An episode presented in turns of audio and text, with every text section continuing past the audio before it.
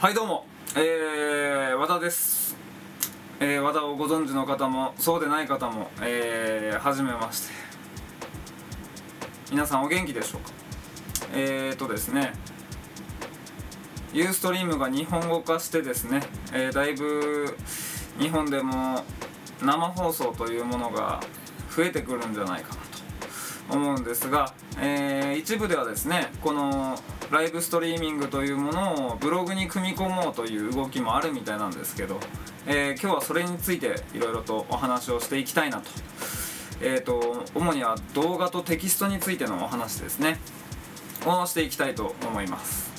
えー、今後ですねやはり動画という市場であり、えー、ライブストリーミングという、えー、要はリアルタイムビデオの市場っていうのはどんどんやっぱ増えていくと思うんですね。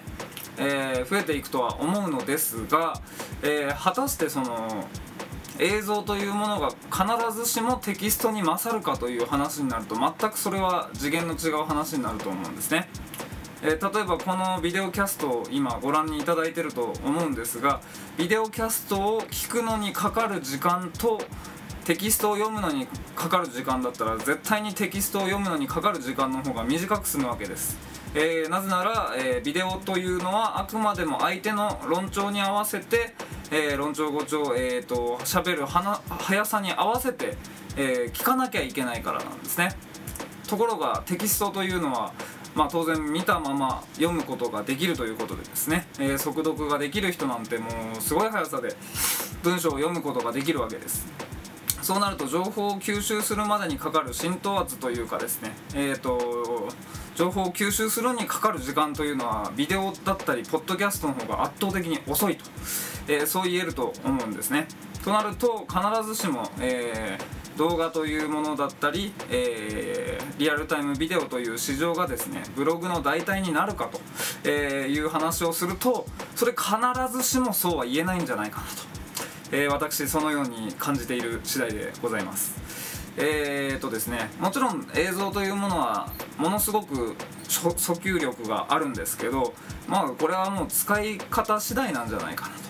えー、必ずしも、えー、ユーストリームだとか YouTube っていうものが、えー、文章だったりテキストの代替になるかというと全くそれは比較対象自体になっていないというか比較自体が成立していないので、えー、僕としての見解としてはまあ全然両方とも共存していけるんじゃないかなと。何せ、まあ、情報が全部映像になってしまうとですね非常にあの面倒くさいですし、えー、非常に分かりづらい世界になってしまうと思うんで、まあ、今後もやっぱり文章っていうものはもうやっぱり文章どちらかというとまあ文章がありきで、えー、それに対してまあ付随する要素として、まあ、動画だったり音声っていうものが、えー、存在していくんじゃないかなと、えー、私はそのように、えー、考えてる次第でございます。ただですねやっぱりこうやって、え話してる話し手さんの映像を見ながら、えその話を聞くことができるっていうのはですね非常にあの面白いと思うんですね。え、実際にこうインターネットの世界だとですね、えー、日本のどこにいてもその人のことを見ることができると、えー、本当に、え地域という枠組みを超えてですねもう世界中とつながることができるっていうのはもうインターネットのもうすごい長所の一つなので、え動画というコンテンツはやはり動画だったりリアルタイムストリリアルタイムビデオというコンテンツはですね今後もどしどし伸びていくとは思うんですけど。えー、まあ、必ずしもですね、え、それが何かを壊すということは、え、決してないんじゃないかなと、え私はそのように、え考えてる次第でございますと。本当にあの取り留めのない話になってしまって非常に恐縮なんですがですね、えたまにはあのビデオキャストだとかポッドキャストっていうのもですね公開していかないとなと、え常々思っていたので、え久々にビデオを、えセブンディで撮ってみました。えー、そんなような形でですね本当に仕事を後回しにしてこんなことやって本当にお客様には申し訳ございませんが、えー、ぜひですねこういう情報が、えー、少しでも、えー、見てる方の一助になればなと私そのように、え、考えてる次第ですと、え、ご清聴いただきどうもありがとうございました。